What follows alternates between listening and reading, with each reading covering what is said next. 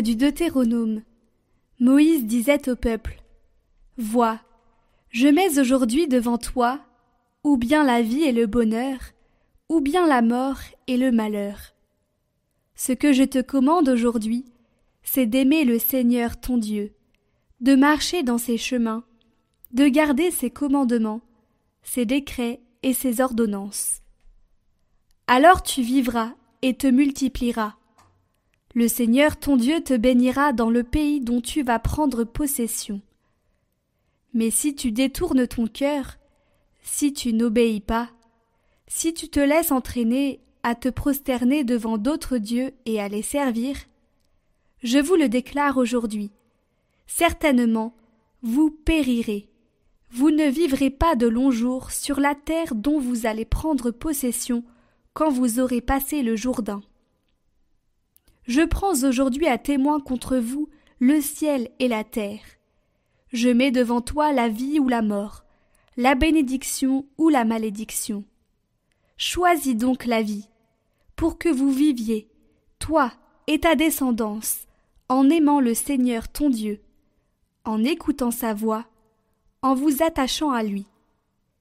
C'est là que se trouve ta vie, une longue vie sur la terre que le Seigneur a juré de donner à tes pères, Abraham, Isaac et Jacob.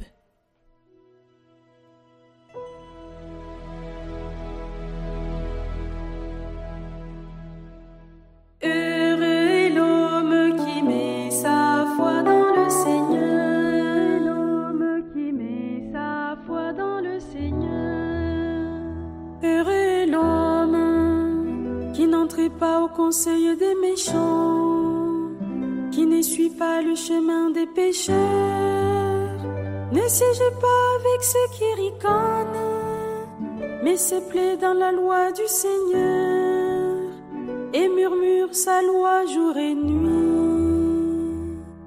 Il est comme un arbre planté près d'un ruisseau qui donne du fruit en son temps et jamais son feuillage ne meurt. Tout ce qu'il entreprend réussira. Tel n'est pas le sort des méchants. Mais il est comme la paille, balayée par le vent. Le Seigneur connaît le chemin des justes, mais le chemin des méchants se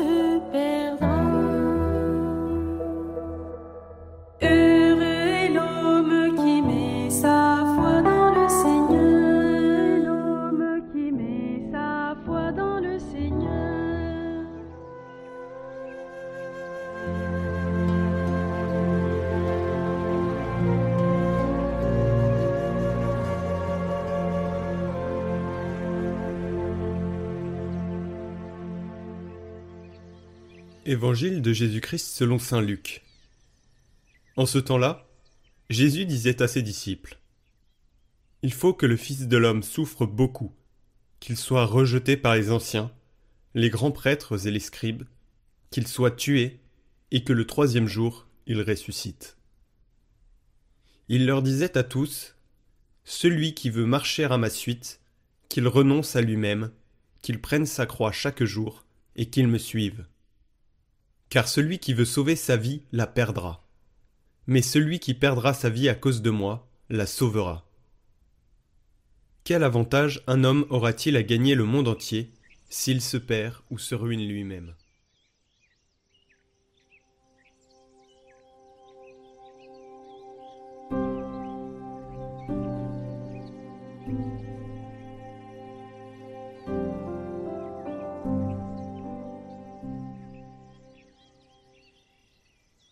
Commentaire de Saint Jean-Marie Vianney Qu'une âme est précieuse aux yeux de Dieu.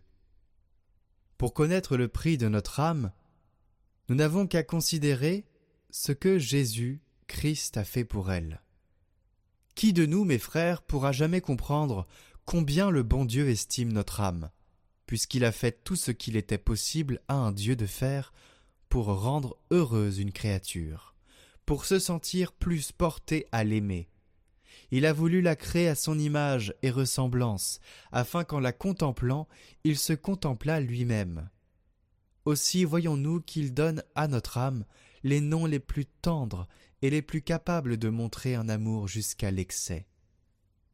Il l'appelle son enfant, sa sœur, sa bien-aimée, son épouse, son unique, sa colombe. Mais ce n'est pas assez. L'amour se montre encore bien mieux par les actions que par paroles. Voyez son empressement à venir du ciel pour prendre un corps semblable au nôtre, et épousant notre nature, il a épousé toutes nos infirmités, sinon le péché. Ou plutôt, il a voulu se charger de la justice que son Père demandait de nous. Voyez son anéantissement dans le mystère de l'incarnation. Est-ce bien là, mes frères, un amour digne d'un Dieu qui est l'amour? Est-ce bien là, mes frères, nous montrer l'estime qu'il fait d'une âme? En est-ce assez pour nous faire comprendre ce qu'elle vaut et les soins que nous devons en prendre? Ah, mes frères, si nous avions le bonheur une fois dans notre vie de bien comprendre la beauté et la valeur de notre âme, ne serions-nous pas prêts comme Jésus-Christ à faire tous les sacrifices pour la conserver? Qu'une âme est belle, qu'elle est précieuse aux yeux de Dieu même. Comment se peut-il faire que nous en fassions si peu de cas, et que nous la traitions plus durement que le plus vil des animaux?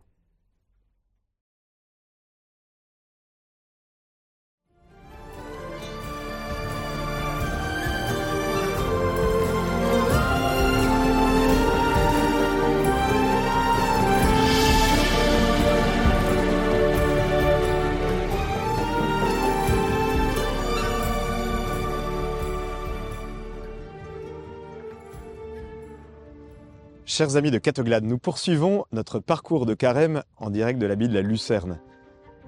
Alors j'imagine que euh, vous comme moi, nous voulons savoir ce que sera notre vie au ciel. Et c'est vrai, c'est quelque chose d'absolument fascinant d'imaginer qu'un jour nous vivrons en Dieu, que nous, nous serons en sa présence. Mais qu'est-ce que ce sera exactement que cette vie? Eh bien figurez-vous que certainement, que la connaissance de notre vie au ciel est certainement une magnifique manière de pouvoir éclairer la manière de vivre notre carême. Alors, je vous propose de décrire brièvement, rapidement, ce que sera notre vie céleste, quand nous serons avec notre vie de ressuscité, avec nos corps glorieux.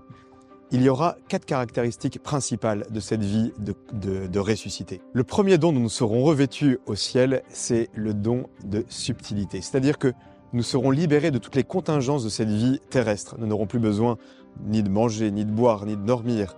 Euh, nous serons libres comme l'air et nous n'aurons plus besoin donc de toutes ces contingences terrestres. Le deuxième don, c'est le don d'agilité. Ici-bas, tout nous rappelle notre limite. Nous sommes dans l'espace et dans le temps, mais un jour viendra où eh bien, nous serons libérés de, toutes, ces, toutes ces limites. Nous serons euh, comme Dieu, nous, embrasserons tous les temps, tous les espaces de l'univers. Quel mystère. Et puis un autre don, c'est le don d'impassibilité, euh, don euh, qui fait que nous ne, nous ne souffrirons plus, nous ne pourrons même plus savoir ce que c'est de souffrir. Ici-bas, que de souffrance, n'est-ce pas? Vous comme moi, j'imagine que nous, nous éprouvons de, de, nombreuses souffrances. Eh bien, un jour, nous serons libérés de tout cela. Et le dernier don, le quatrième don dont nous serons revêtus, c'est le don de clarté.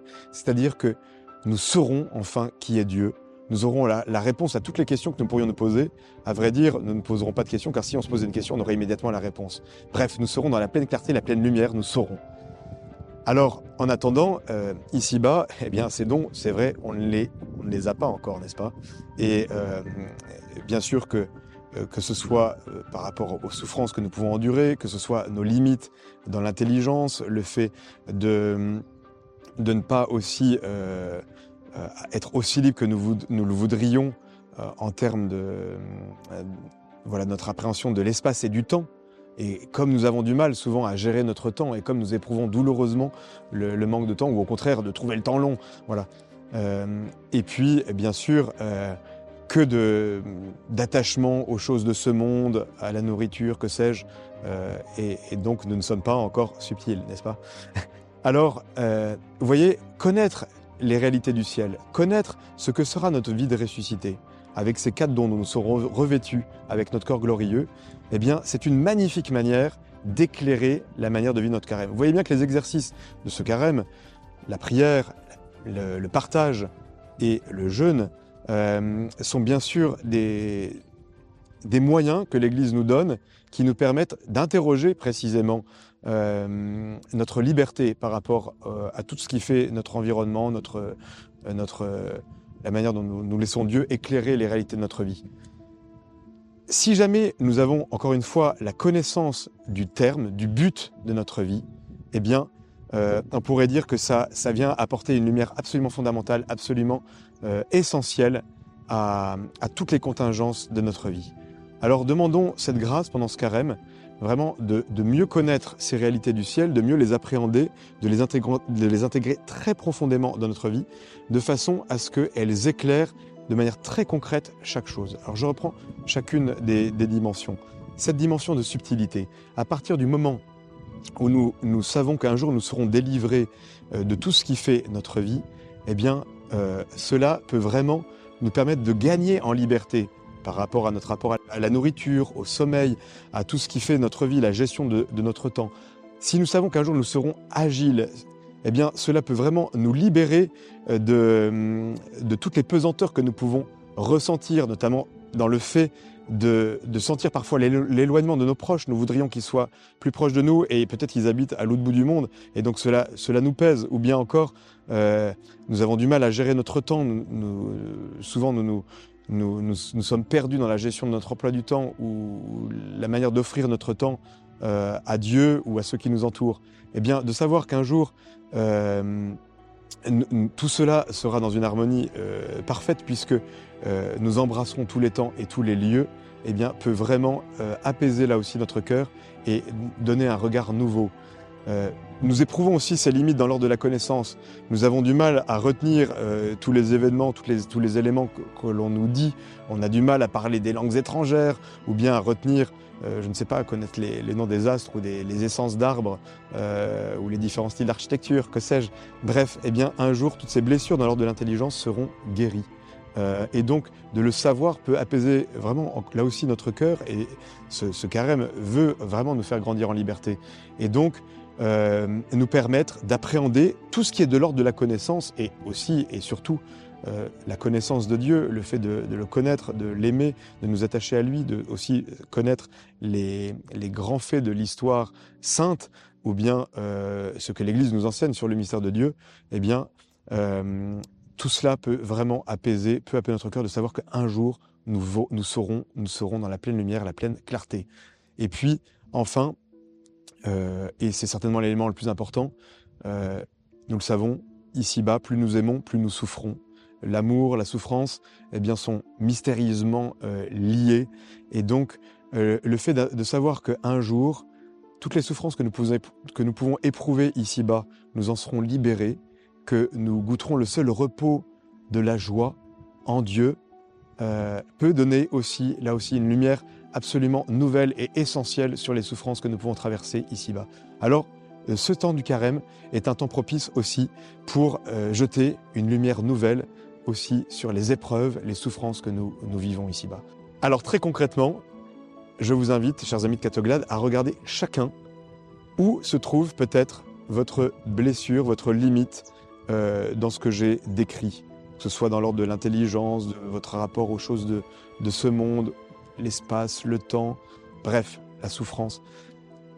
Cherchez, regardez, regardez votre vie et dans la prière aussi, trouvez euh, que Dieu vous éclaire sur ce que sont vos limites, vos blessures et demandez cette grâce vraiment de pouvoir, pendant ce carême, eh bien, porter particulièrement et très concrètement ce point précis qui va vous être révélé dans la prière pour que, euh, illuminé par euh, la beauté des mystères de notre foi et euh, donc de la perspective de cette vie céleste, eh bien, euh, il a comme une, sorte de, de, guérison en Dieu qui se fasse de, de, cette blessure et que votre cœur soit profondément apaisé par cette euh, perspective si magnifique des biens du ciel, de notre future vie de ressuscité. Alors, c'est la grâce que je vous souhaite au cœur de ce carême.